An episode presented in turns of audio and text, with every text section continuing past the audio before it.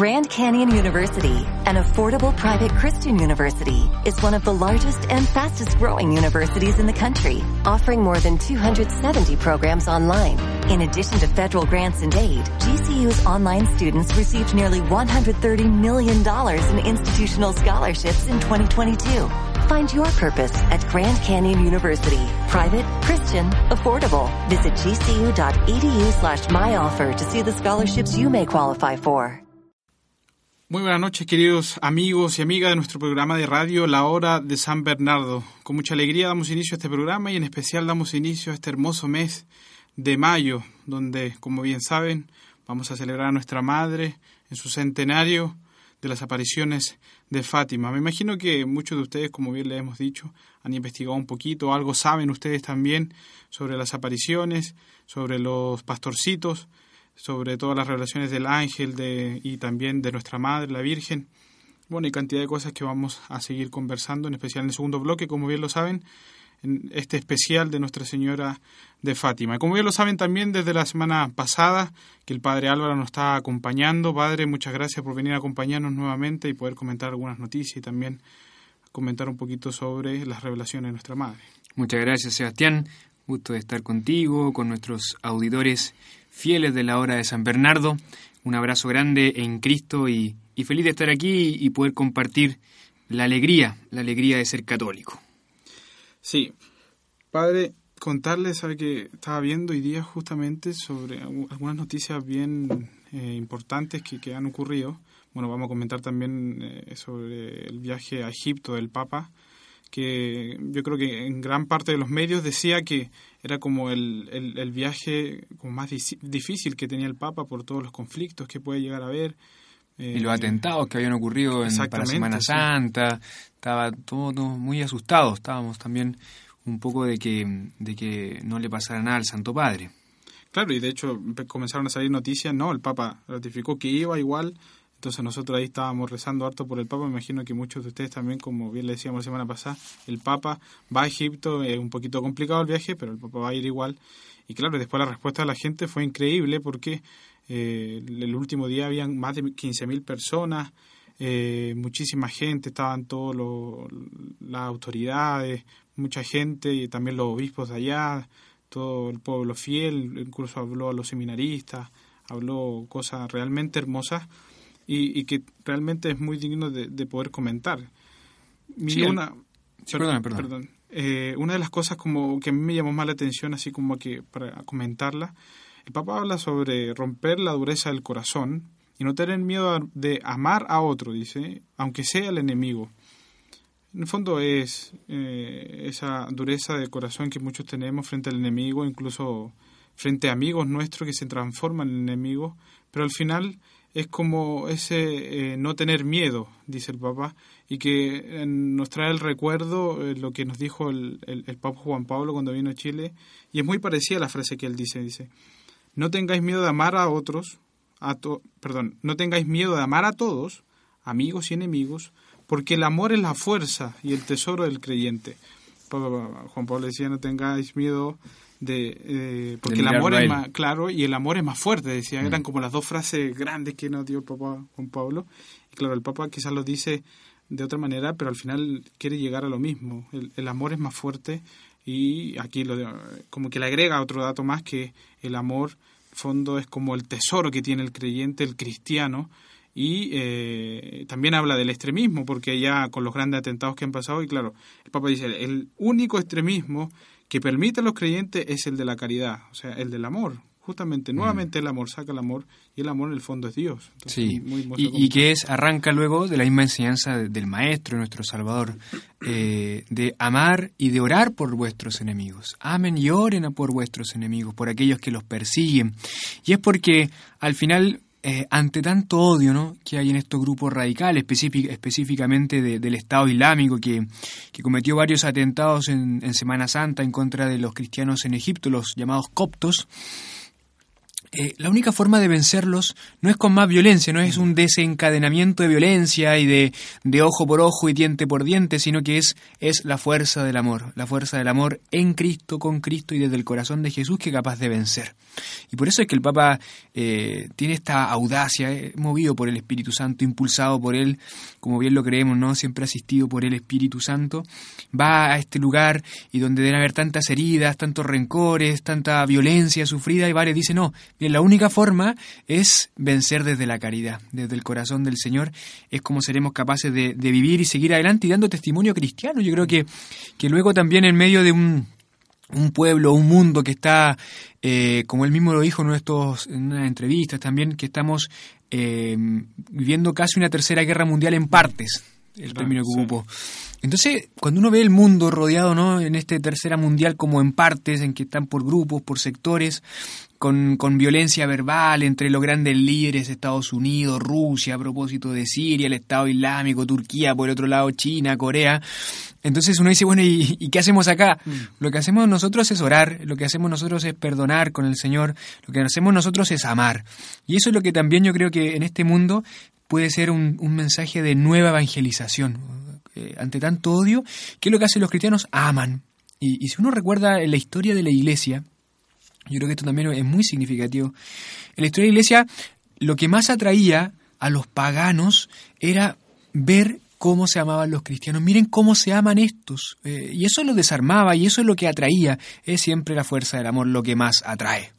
Por eso eh, ver a Cristo estos días de Semana Santa, verlo crucificado, ¿no? Y, y, escuchar como él ya lo había anunciado, cuando yo sea elevado en lo alto, atraeré a todos hacia mí, por la fuerza del amor. No hay ninguna otra fuerza superior a esa. Sí, es realmente eh, emocionante poder ver eh, las imágenes cuando el Papa llega, cómo lo reciben, claro, con la escultura propia y, los obispos y todas las la autoridades de, de, Egipto, pero es realmente maravilloso porque es muchísima gente, había, parece que era como un estadio, o también cuando iba por las calles, él hizo bastante visita y claro, se hace como algo ordenado de ir a ver a, las autoridades propias de Egipto, después se hace algo como eh, alguno eh, se le habla a, la autoridad eclesiástica y, después se hará alguna misa y después hay algunos encuentros, pero, pero es realmente maravilloso el que la cantidad de gente, pese a que uno piensa, eh, Egipto, cuánto conflicto debe haber, problemas, los atentados y ¿no? Pero al final es como la fe lo que mantiene a toda esa gente allá en el amor, justamente como estaba comentando. Un mensajero, un mensajero de la paz, ¿no? Mm. Como tú bien recordabas a propósito de San Juan Pablo II eh, y su visita a nuestro país, yo creo que de algún modo el Papa Francisco con este viaje no solamente a Egipto, sino que al mundo da este mensaje de la paz. Bienaventurados los que trabajan por la paz, porque ellos serán llamados hijos de Dios, nos enseñó Jesús. Y, el Santo Padre nos lo recuerda durante esta visita, durante estos en estas eh, enseñanzas, en estos encuentros, en estas oraciones. Y otro también, yo creo que elemento muy importante eh, y que vale la pena destacar de esta visita del Santo Padre, es luego el diálogo ecuménico. Que, quizás el término no lo conocemos, pero el, eh, el ecumenismo ¿no? es esa Em, acción en la vida de la Iglesia eh, que busca la unidad entre los cristianos, entre todos los bautizados. Em, entre todos aquellos que han recibido el santo bautismo y que creen en Cristo. Entonces la Iglesia, siguiendo las enseñanzas de su Maestro, de Jesucristo, que en el jueves santo rezó en la oración sacerdotal, Padre, que seamos uno como que todos sean uno, como tú y yo somos uno. Esa unidad, un solo rebaño, un solo pastor. Bueno, el Santo Padre en, esa dimensión de buscar el diálogo, buscar el restablecimiento de la unidad en la única Iglesia Católica, pero buscar ese, se encontró con varios, se encontró con, sobre todo con los ortodoxos, coptos ortodoxos, y les, les destacó, ¿no? un término bien precioso que ocupó el Santo Padre en alguno de esos encuentros, y que él decía de que em, hablaba del ecumenismo de la sangre. ¿Y por qué? Porque hay muchos eh, coptos ortodoxos que han dado su vida por Cristo. No sé si ustedes han visto la noticia, pasó hace como un par de años, que varios eh, fueron tomados presos por el Estado Islámico, vestidos de naranja en una playa, y los degollaron.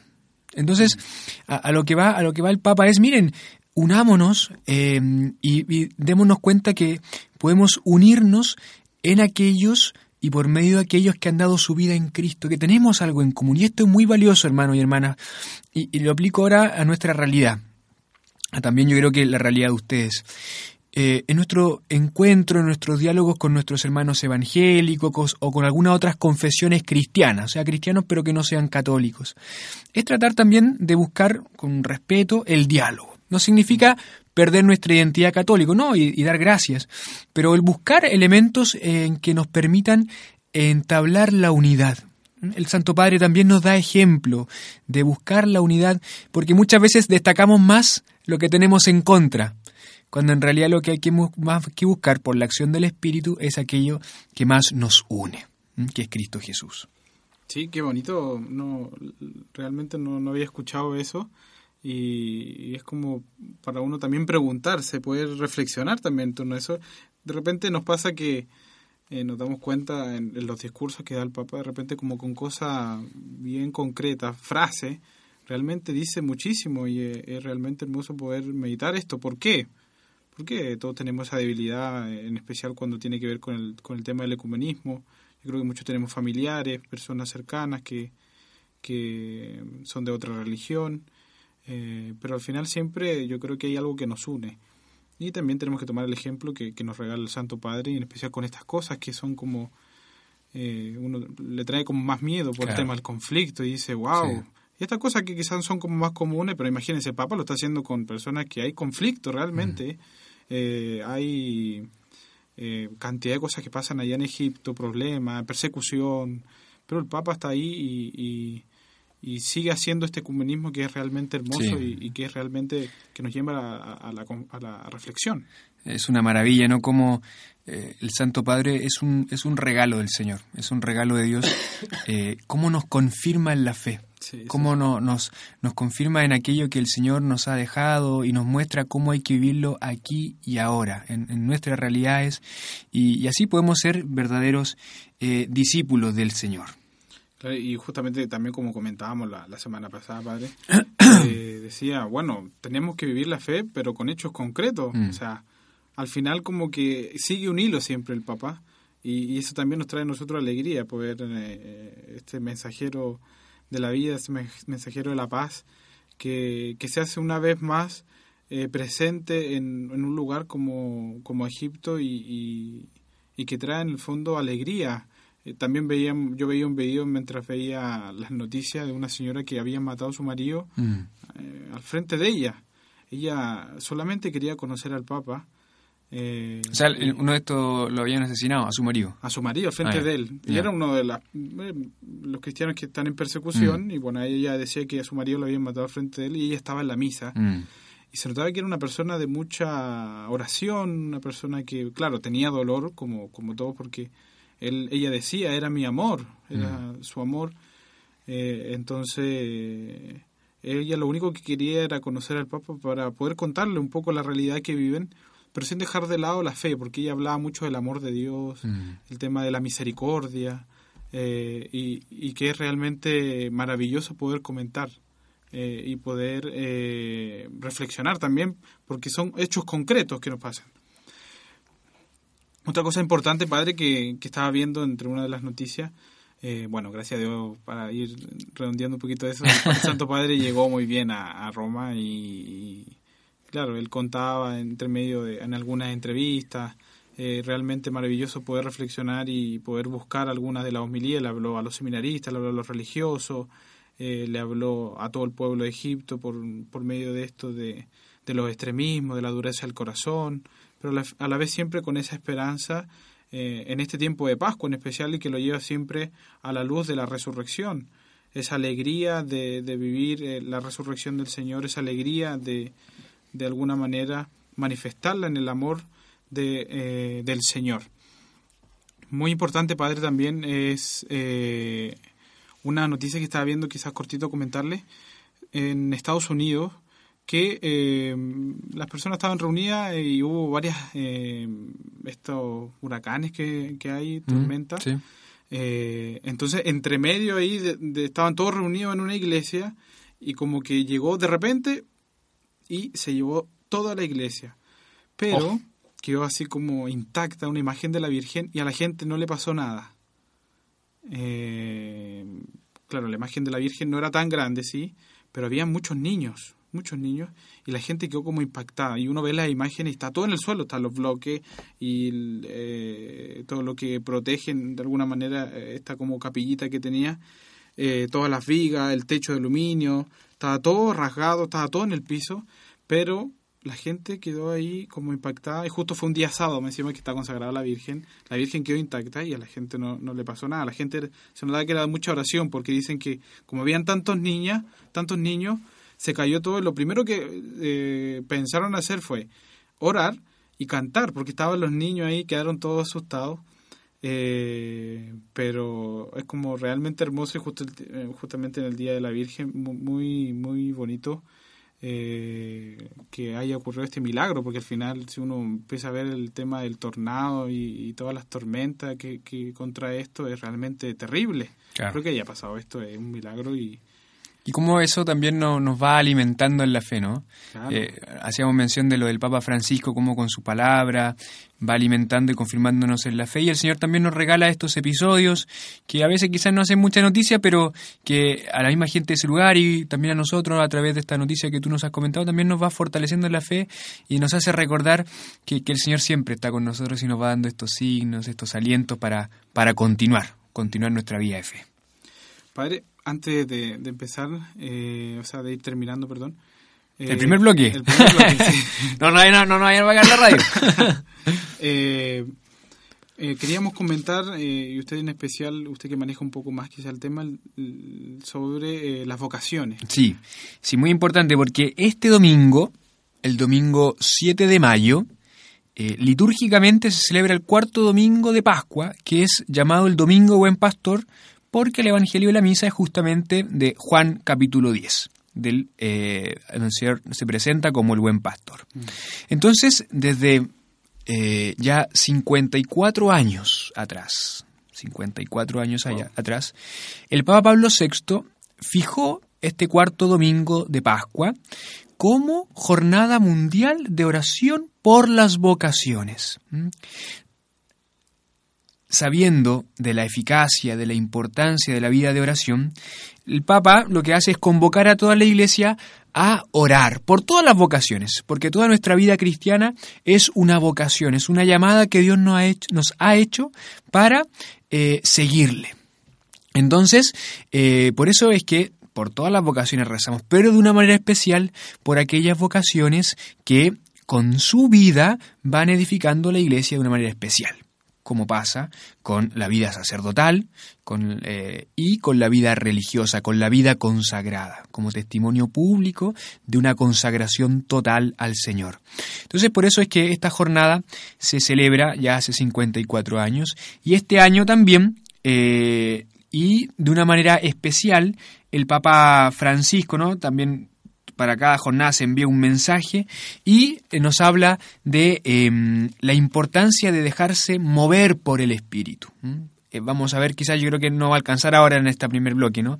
Pero el segundo bloque quizás contarles un poquito qué es lo que nos llama el Santo Padre para poder vivir esta jornada y ahí quizás contarles eh, cómo nosotros lo vamos a vivir para que ustedes conozcan una experiencia desde lo que hacemos nosotros acá en San Bernardo por lo menos, para animarlos a ese domingo, este domingo que ya viene, a rezar de una manera especial por las vocaciones.